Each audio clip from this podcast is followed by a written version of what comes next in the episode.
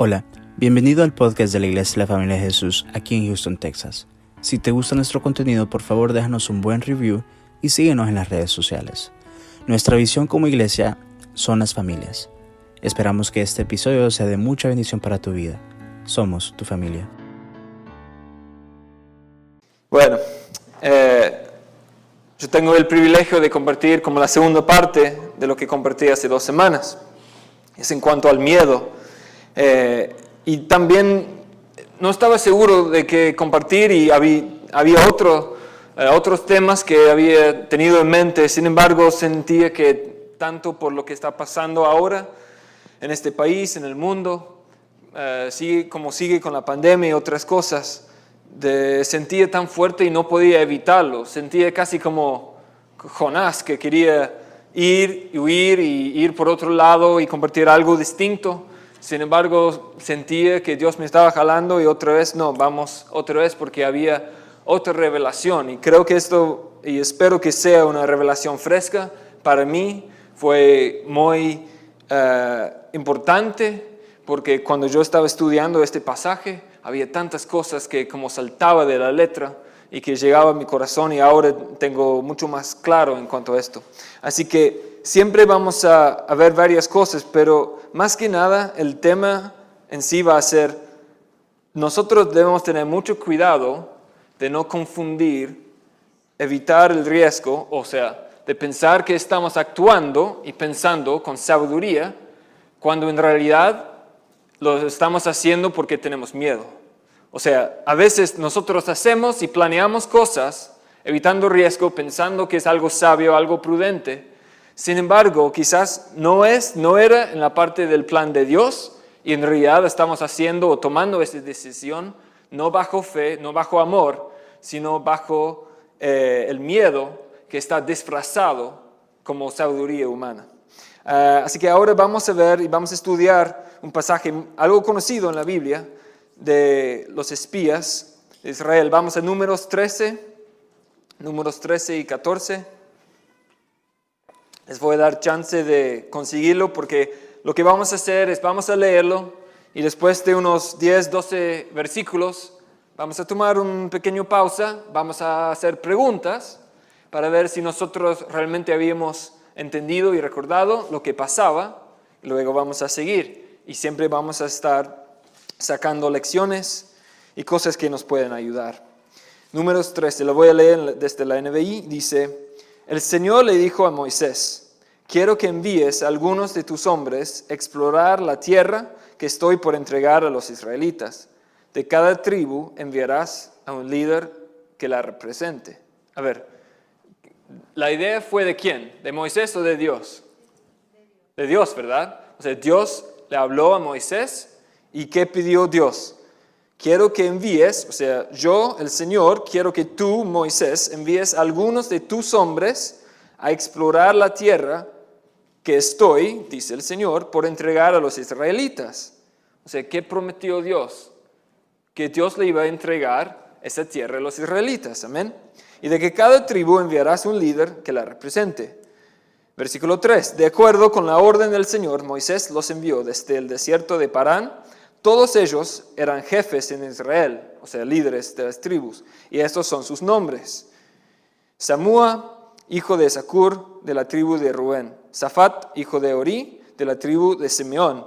Caleb, hijo de Jefone, de la tribu de Judá. Y bueno, y sigue eh, así con la lista, y por cuestión de tiempo, eh, lista de los otros eh, ocho hombres. Versículo 16 estos son los nombres de los líderes que Moisés envió a explorar la tierra. A Oseas, hijo de Nun, Moisés le cambió el nombre y le puso Josué. O sea, nos da a entender que también va Josué eh, con los otros eh, once espías. 17. Eh, Cuando Moisés los envió a explorar la tierra de Canaán, les dijo, suban por el Negev hasta llegar a la montaña, exploren el país y fíjense cómo son sus habitantes, si son fuertes o débiles, si son muchos o pocos, averigüen si la tierra en que viven es buena o mala, y si sus ciudades son abiertas o amuralladas, Examinen el terreno y vean si es fértil o estéril y si tiene árboles, sí o no. Adelante, traigan algunos frutos del país. Esa era la temporada en que maduran las primeras uvas. A ver, en resumen, tres preguntas. Entonces, ¿quién les envió a los espías? No, Dios. O sea, Dios lo había, sí, o sea, Moisés lo había mandado, pero Dios, fue la idea de Dios de explorar la tierra. Y también quizás podemos decir, aún por qué era necesario explorar la tierra, porque en realidad si las promesas de Dios son sí y amén, y si Dios había dicho, yo les voy a entregar esa tierra en tus manos, en realidad, ¿para qué? Pero bueno, quizás no vamos a saber exactamente por qué era necesario. Sin embargo, Dios eh, pidió las dos cosas, que sí, yo les voy a entregar esta tierra, pero también que tú, Moisés, mandes 12 espías. Ok, fue de Dios. Y también para qué, o sea, para qué eh, Dios quiso que estos espías exploraran la tierra, para saber cómo era y también para entregársela. Y a ver, ¿y cuántos espías le había mandado? Doce, ¿verdad? Se, pueden responder, o sea, eso no es trampa. Eh, ¿Cuántos le había mandado? ¿Cuántos espías? Doce, muy bien. Ok, vamos a ver. Versículo 21. Los doce hombres se fueron y exploraron la tierra, desde el desierto de Sin hasta Rehob, cerca de Lebo Hamat. Subieron por el Negev y llegaron a Hebrón, donde vivían Ahimán, Sesei y Talmai, descendientes de Anak. Hebrón había sido fundada siete años antes que la ciudad egipcia de Zoán. Cuando llegaron al valle del arroyo Escol, cortaron un sarmiento que tenía un solo eh, racimo de uvas, y entre dos los llevaron colgado de una vara. También cortaron granadas e higos. Por el racimo eh, que estos israelitas cortaron, a este lugar se les llamó Valle de Escol. Ok. Informe de los exploradores. Al cabo de 40 días, a ver, ¿cuánto tiempo? 40 días, los 12 hombres regresaron de explorar aquella tierra volvieron a Cades, en el desierto de Parán, que era donde estaban Moisés, Aarón y toda la comunidad israelita. Y les presentaron a todos ellos un informe y les mostraron los frutos de esa tierra. Esto fue el informe. Fuimos al país al que nos enviaste, y por cierto, que allí abundan la leche y miel, aquí pueden ver sus frutos. Muy bien, ahí terminan las cosas, ya había explorado, y ya todos los doce espías estaban de acuerdo que sí, que exactamente como decía Dios, que iba a ser una tierra que fluye de leche y miel y que también había muchos frutos y hasta tenía ejemplo y de qué preocuparnos porque pase lo que pase, Dios nos, nos prometió. Pero vamos a ver qué sigue después de este informe, versículo 28. Lamentablemente seguían empezando a quejar diciendo, pero el pueblo que allí habita es poderoso y sus ciudades son enormes y están fortificadas. Hasta vimos anaquitas allí, o sea, gigantes. Los amalecitas habitan el, Negev, los hetitas, jebuseos y amorreos viven en la montaña, y los cananeos ocupan la zona costera y la ribera del río Jordán. Ok, a ver otra vez. ¿Cuántos espías le, le mandó Moisés? 12. Muy bien, uno de cada tribu. ¿Y había fruto y tierra fértil, sí o no? Sí. Sí, ok, todo bien. ¿Y cuánto tiempo los espías andaban explorando esa tierra? 40, días. Y bueno, y los habitantes, había habitantes grandes, ciudades fortificadas, había enemigos ahí. Sí, sí ok. Eh, ¿Y quiénes de los doce, o sea, vieron y se daban cuenta, se enteraban de todo esto? O sea, todos. O sea, hay que también tomar en cuenta. Había 12 personas, 12 espías, y esos 12 espías tomaban 40 días explorar la tierra.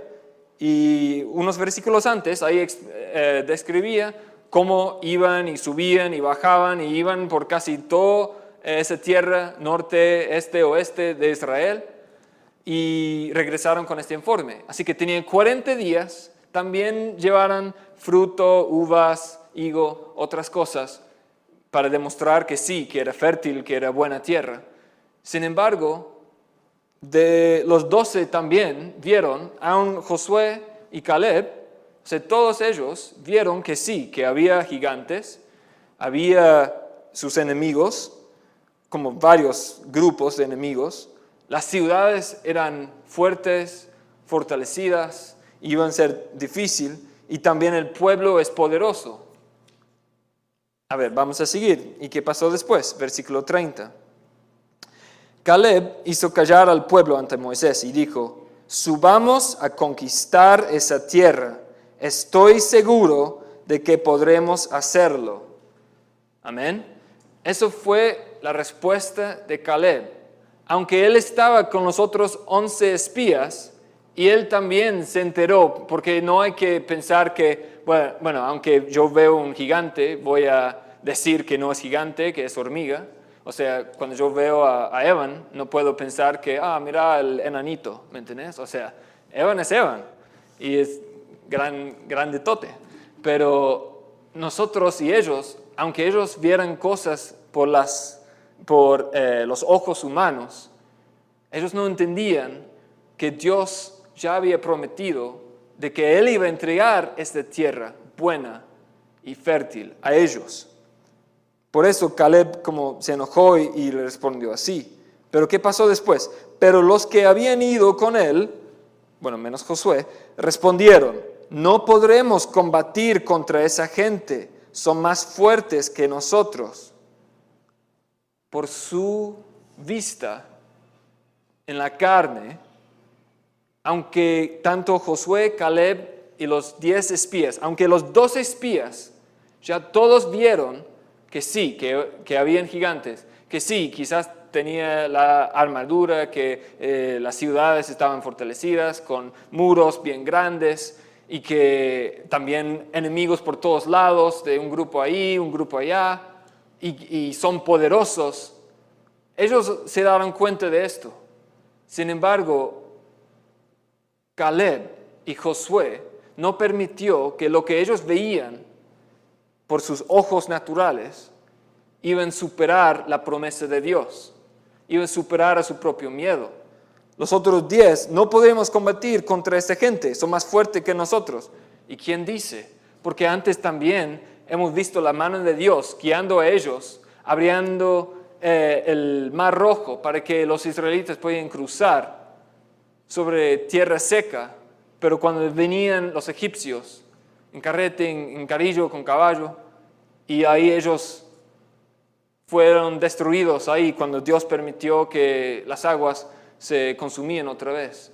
Aunque había milagro tras milagro por la mano poderosa de Dios, estos otros diez hombres ya pensaban que era cosa difícil y demasiado, aunque ellos tenían la misma evidencia y yo estoy seguro que estas uvas que eran bien deliciosas, bien ricas, y que sí, que bueno, pero también a la vez, ah, pero qué lástima porque los enemigos son fuertes.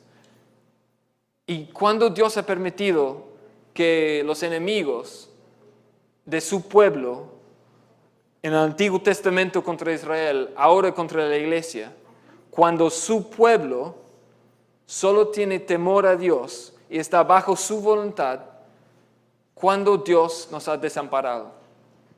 Esto es la pregunta. Y esa es la pregunta también para ellos, que esos dos, diez espías no entendían.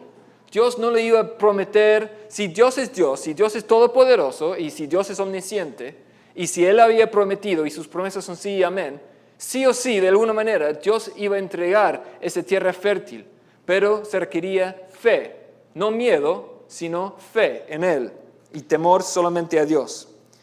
No podíamos combatir contra esa gente, son más fuertes que nosotros. Y comenzaron a esparcir entre los israelitas falsos, falsos rumores acerca de la tierra que habían explorado.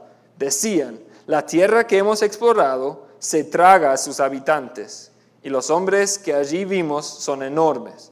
Hasta vimos anaquitas. Comparados con ellos, parecíamos langostas, y así nos veían ellos a nosotros. O sea, ya vemos que en la Biblia dice que empezaron con rumores falsos, o sea, con mentiras. Tomaban un grano de verdad, tomaban que sí, que, es cierto, que todos veían que esos pueblos, que los enemigos estaban viviendo en ciudades fuertes, fortalecidas, fortificadas, y también es posible que iba a ser difícil para cualquier otra nación. Sin embargo, ellos empezaron y iban más allá, diciendo y empezando con murmuraciones, con falsos rumores, con mentiras, empezando a decir que la tierra que hemos explorado se traga a sus habitantes. O sea, esto no vi en todos, sino estos diez. Y también en el Nuevo Testamento nosotros entendemos con 1 de Juan 4.4. 1 de Juan 4.4 dice, Hijitos, vosotros procedéis de Dios y los habéis vencido, porque mayor es el que está en vosotros que el que está en el mundo. A ver otra vez. Porque mayor es el que está en vosotros, o sea, Dios, que el que está en el mundo. Si nosotros tenemos Dios a nuestro lado, si, si Dios es con nosotros, ¿quién contra nosotros? Si Dios es con nosotros, ¿quién contra nosotros? Si Dios es con usted, ¿quién contra usted? Cuando usted anda y está bajo la voluntad y el plan de Dios, ¿quién puede detenerte?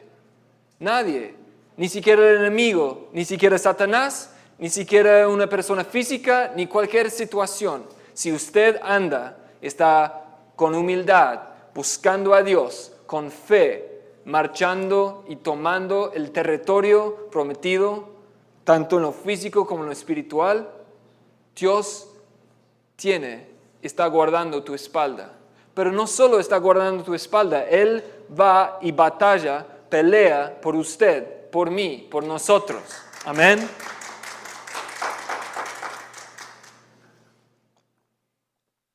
Bueno, un testimonio chiquito personal. Eh, no sé cuántos de ustedes saben, pero eh, yo también tengo una bendición muy grande porque estoy casado con mi esposa, obvio, eh, pero mi esposa tan linda, Mónica, pero había un tiempo que éramos novios. no les voy a cantar Somos novios, no se preocupen, pero em, en este momento, en el 2008, eh, mayo de 2008 en adelante, cuando la conocí por primera vez, y bueno, pasaban varias cosas y para no hacer una historia muy larga, eh, empezamos a seguir hablando, pero a larga distancia, porque ella vivía aquí en Houston con su familia y yo allá en Oxford, en Inglaterra. Y era un tiempo raro, o sea, ahora como yo veo eh, atrás y cómo yo puedo entender las cosas, me di cuenta que yo tenía como una pelea dentro de mi mismo ser. Porque por un lado, por lo natural, yo tenía miedo, si soy honesto. Porque mira, o sea, ella es en otra liga. Y yo, o sea, quizás no tan bonito y todo, pero ella como... Eh, y, bueno, o sea, para mí yo estaba, bueno, o sea, cualquier otro hombre puede venir y quizás, o sea, viene otro hombre más fuerte, más inteligente, más rico, qué sé yo, eh, y la va a agarrar y que ella, o sea, ahí al paraíso y bueno, yo ahí como... Pero, pero bueno, o sea, yo, e, esto me pasaba y estoy exagerando, pero no tanto. Em, y, y sí, tenía miedo porque también, no solo por eso, pero también por la distancia, porque la conocí y ya como casi ahí eh, yo compartí toda mi vida casi así de, primera vista, por decirlo, y ella también. Y bueno, pero seguimos en contacto. En este momento no había FaceTime, sino era entre correo electrónico y Skype, cuando el Internet servía. Eh, y así pasaba. Pero ahí sí, o sea, de estar lejos y también había otras cosas, o sea, en, en, contra de nuestra situación. Yo no había terminado la universidad y ella apenas había terminado y yo tenía dos años todavía y por eso iba a ser difícil. Eh, también, o sea, como yo era alumno y tenía unos 20 años, eh, o sea, tampoco no, no, era tan rico y no tenía mucho dinero ahorrado y también esto era otra preocupación, otro miedo, o sea, ¿qué voy a hacer? ¿Cómo voy a agarrar una buena carrera y, y, va, y que voy a poder proveer para ella, para nuestra familia en el futuro? Y, y bueno, o sea, e, era, era difícil. Y aún cuando después de esos dos años y que yo hice un par de visitas aquí y, nos permitía, gloria a Dios, eh, después de graduarme, llegué aquí en el 2010 y era junio, uh, como un día después de que Inglaterra había perdido en la Copa Mundial 2010 contra Alemania y bueno, me acuerdo muy bien. Um, pero bueno, o sea, eh, pasó esto, llegó aquí, llegué aquí y me he dado cuenta, bueno, ya había graduado, eh, tengo el certificado y, y, todo bien, pero ahora qué?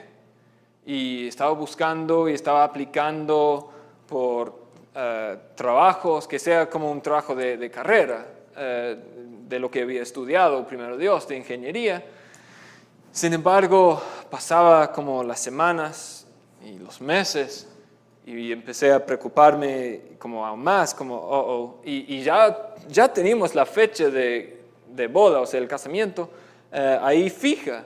Y esta fecha no iba a o sea, mover y que iba a ser el 30 de octubre, creo que es el 30 de octubre, no, sí, mentira, obvio que es el 30 de octubre.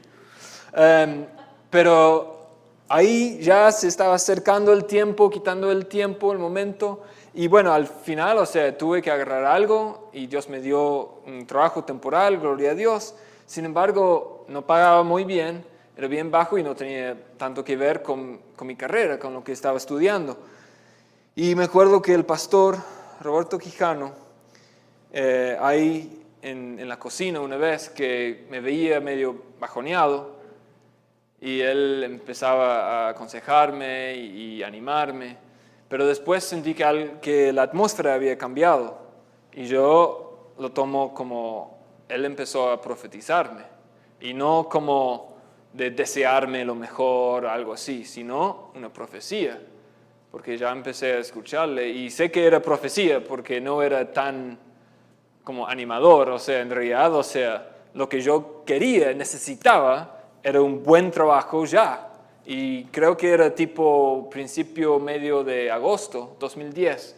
Y él me dijo, ¿sabes qué? Siento, Dios me dijo que antes eh, de, que ese, ese año termine, ya vas a agarrar eh, un, buen trabajo de, carrera y te va a pagar mucho más de lo que estás haciendo ahora.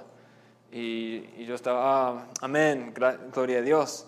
Pero, porque antes del final de este año? Si nuestra boda va a ser el 30 de octubre, o sea, ¿por qué no puedes profetizar algo que sea mañana y no en tres meses? Y, pero bueno, o sea, lo tomé por fe y él solo como se reía, ah, pensando que era gracioso. Em, y bueno, pero lo tomé y lo creía y empecé a orar y buscar a Dios. Había un par de, citas y gloria a Dios, eh, como tres días antes de casarnos, tuve que ir a un hotel en downtown Houston y quedarme un par de noches ahí porque era algo especial, o sea, para un trabajo como muy eh, competitivo. Bueno, eh, esto pasó y yo creo que esta entrevista o sea, salió bien y todo. Em, y bueno, nos casamos, pero siempre ahí como en el fondo que, ah, bueno, o sea, qué bueno, qué, qué día tan lindo, tan importante de, casarme con la mujer de mis sueños. Eh, sin embargo, como, oh, oh, todavía, o sea, ya las cosas van en serio y no tengo trabajo todavía. Y justo en el, el, tercer día, o sea, justo la mitad de nuestra luna de miel, eh, bueno, fuimos en un crucero y no hay, casi no hay internet en el crucero, por lo menos en este momento. Y, o sea, al fin, no se pude agarrar el internet, creo que salía 25 dólares por 15 minutos, algo así, de agarrar internet, de, así de... Y bueno, pero lo hice y así rápido chequeé mi correo y como no sabía qué pensar y ya vi que sí me había aceptado y ofrecido o sea, un trabajo de ingeniero eh, eléctrico ahí en este programa, eh, justo en, la mitad de, de, nuestra luna de miel. Y bueno, un aplauso para Dios, amén. Y bueno, o sea, esto fue una respuesta de Dios. Y, o sea, sí, lo que Dios había eh, profetizado a través del pastor, o sea, llegó y se cumplió. Y, justo como dos meses después o un mes después, o sea, empecé a trabajar así. Así que mi, el, el punto es que el que, que está con nosotros, en nosotros, es más grande que el que está en el mundo. Lo que Dios ha profetizado, lo que Dios ha prometido, tanto para usted como para esta iglesia, como para esta nación, esta ciudad, se lo va a cumplir, sí o sí. Pero nosotros también somos llamados a ser sal y luz. No podemos estar pasivos. Y ser guerreros también no significa que literalmente tenemos que ir y, a las fuerzas que la gente se convierte a cristianos, sino guerrero en oración, guerrero en adoración, en alabanza, guerrero de, de leer la Biblia. Y también aún antes yo decía muchas veces, bueno, voy a tener mi quiet time con Dios. Y sí, es cierto, y ahí está el ejemplo de Elías eh, por el, eh, el silbado de Dios que había escuchado, que así su voz fue bien suave, que sí, que hay momentos necesarios de, de quietud y de estar tranquilos. Sin embargo, yo creo que más que nada lo que se requiere es que nosotros, con mucha pasión de, tomar la forma de Jesús, que aún Él, eh, él estaba sangrando tanto de orar, Él estaba orando tanto, estaba en un momento que, que salía sangre durante el que estaba orando y clamando a Dios. Y esto es, también es una exhortación, es, es un desafío para todos nosotros de no permitir que el miedo nos paraliza. El miedo no, no nos debe paralizar, no nos debe quitar el ánimo, sino al revés. Dios permite que cosas va a nuestra, eh, en, en, contra de nosotros, para que nosotros podamos venir delante de Dios y también enten, entender que Dios está con y en nosotros, y Él es más fuerte que cualquier problema en todo el universo. Y que si nosotros estamos con Él, si Él con nosotros, ¿quién contra nosotros? Vamos a seguir con el pasaje números 14. Dice, aquella noche toda la comunidad israelita se puso a gritar y a llorar en sus murmuraciones contra Moisés y Aarón. La comunidad decía, ¿cómo quisiéramos haber muerto en Egipto? Mas nos valdría morir en este desierto. ¿Para qué nos ha traído el Señor a esta tierra? Para morir atravesados por la espada y que nuestras esposas y nuestros niños se convierten en botín de guerra. ¿No sería mejor que volviéramos a Egipto y unos a otros se decían, escojamos un cabecilla que nos lleve a Egipto? Esto es una advertencia a todos nosotros de tener mucho cuidado de revelar y de decir cosas o empezar murmuraciones en contra de nuestros líderes que han sido puestos por Dios tanto como el pastor Miguel, la pastora Brenda, como la pastora Elisa, y también a nuestros ancianos, los líderes de los ministerios. Hay que tener mucho cuidado, que puede ser que usted tenga razón, que algo mal había pasado. Sin embargo, nosotros debemos entregárselo y venir ante los pies de Dios y buscar una resolución en lugar de quejarnos y empezar murmuraciones. Amén. Entonces Moisés y Aarón cayeron rostro en tierra ante toda la comunidad israelita. Allí estaban también Josué, hijo de Nun, y Caleb, hijo de Jofone, los cuales habían participado en la exploración de la tierra. Ambos se rascaron las vestiduras en señal de duelo y le dejaron a toda la comunidad israelita. La tierra que recorrimos y exploramos es increíblemente buena si el Señor se agrada de nosotros, nos hará entrar en ella. Nos va a dar una tierra donde abundan la leche y la miel. Así que no se rebelen contra el Señor, ni tengan miedo de la gente que habita en esa tierra. Ya son pan comido.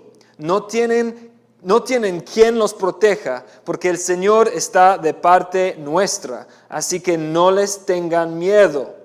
Pero como toda la comunidad hablaba de apedrearlos, la gloria del Señor se manifestó en la tienda frente a todos los israelitas. Entonces el Señor le dijo a Moisés, ¿hasta cuándo esta gente me seguirá menospreciando? ¿Hasta cuándo se negarán a creer en mí a pesar de todas las maravillas que he hecho entre ellos? Voy a enviarles una plaga que los destruya, pero de ti haré un pueblo más grande y fuerte que ellos.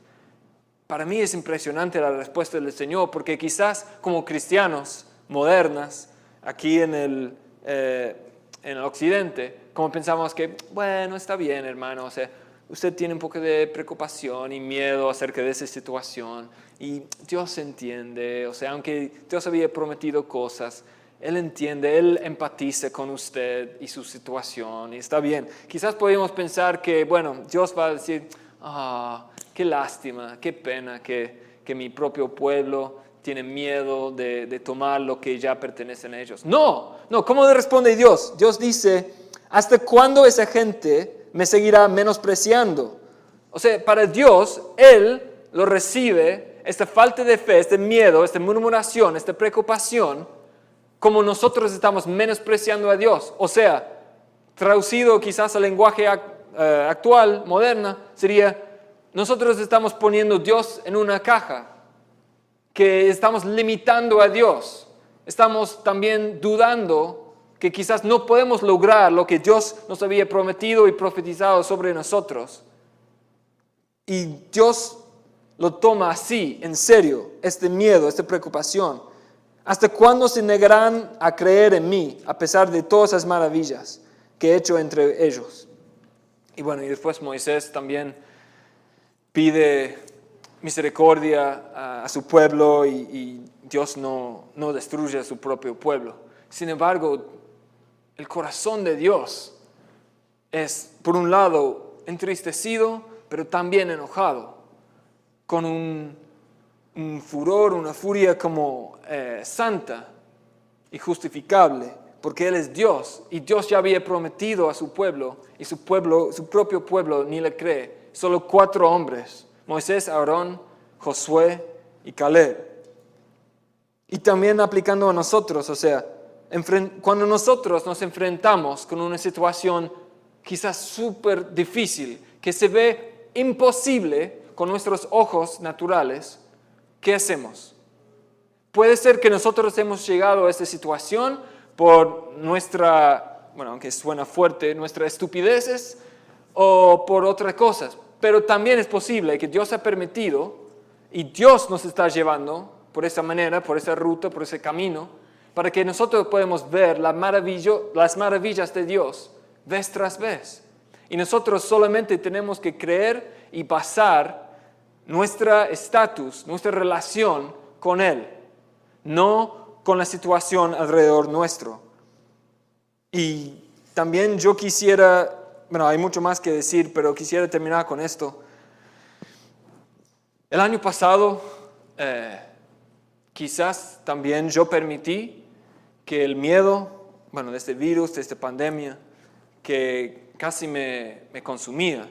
Y yo me acuerdo cuando yo me di cuenta que la cosa sí en sí iba en serio, que estamos en el, el rodeo el año pasado, eh, bueno, y creo que Ruby estaba ahí también, y, y todo bien, pero empezaban las murmuraciones, estos, los rumores aquel día de que, ah, el, el MEA o el juez Hidalgo o qué sé yo, o sea, lo van a cerrar eh, temprano eh, el, rodeo. Y también van a, quitar y limitar congregaciones de personas y todo esto. Y bueno, había todo esto y había, fue como medio raro, porque por un lado, con todo el entrenamiento y, todo seguía lo mismo, sin embargo, varias personas chequeando su, su email, su, las noticias ahí, como todos no sabían, y sí, justo a las 2 o 3 de la tarde cerraban el rodeo, o sea, sin mucha explicación y casi todos se iban a casa. Y ahí como me di cuenta, ok, esta cosa va en serio.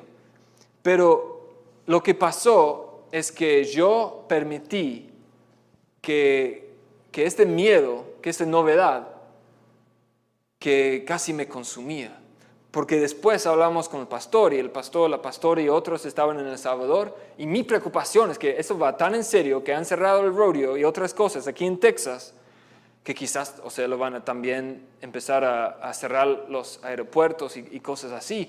Y yo sí o sí casi rogaba que el pastor y su familia volviera aquí como pronto, lo más pronto posible. Y también yo me acuerdo y aconsejaba al pastor, a Omar, a Miguel, que quizás debemos cerrar la iglesia por un tiempo. Quizás lo debemos hacer, o sea, por necesidad, por, por la pandemia, por el virus, para que la gente no lo tome. Y también, cuando, o sea, al final, cuando ellos regresaron y hablábamos, y no me acuerdo si fue en persona, en vivo o por Zoom o qué, pero casi todos votamos y, yo también daba mi opinión y yo estaba de la, opinión que sí, que también el gobierno decía que, bueno, vamos a, a cerrar eh, la economía y, bueno, en todo el país solo por 15 días. ¿Se, acuerdan de esto? O sea, solo 15 días para parar el qué sé yo y, bueno, ahora 10, 20 meses después. Pero el punto es que, ah, bueno, pero sí, en 15 días solo vamos a cerrar la iglesia y quizás lo podemos hacer live stream y todo esto. Pero y bueno, eso fue la primera vez. La segunda vez, yo me acuerdo que el, o sea, el pastor no le parecía y estaba como luchando porque él sentía la presión tanto de, de, mi opinión como de otros y otros líderes que no, que no podemos dejar a las personas estar en contacto y todo esto.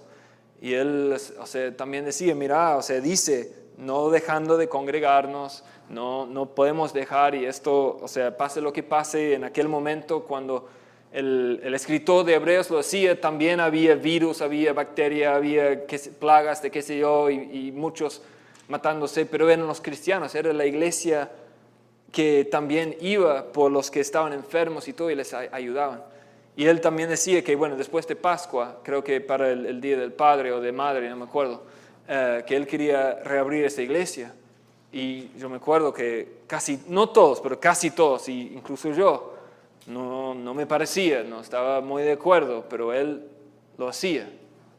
Pero después en este verano, cuando yo estaba buscando a Dios, también todo ese tema como se me vino a la mente, al espíritu, y después sentí que, que yo permitía por las circunstancias, aun por la media, por mi propia opinión, mi ego, lo que sea, y yo no estaba basándome en la promesa de Dios.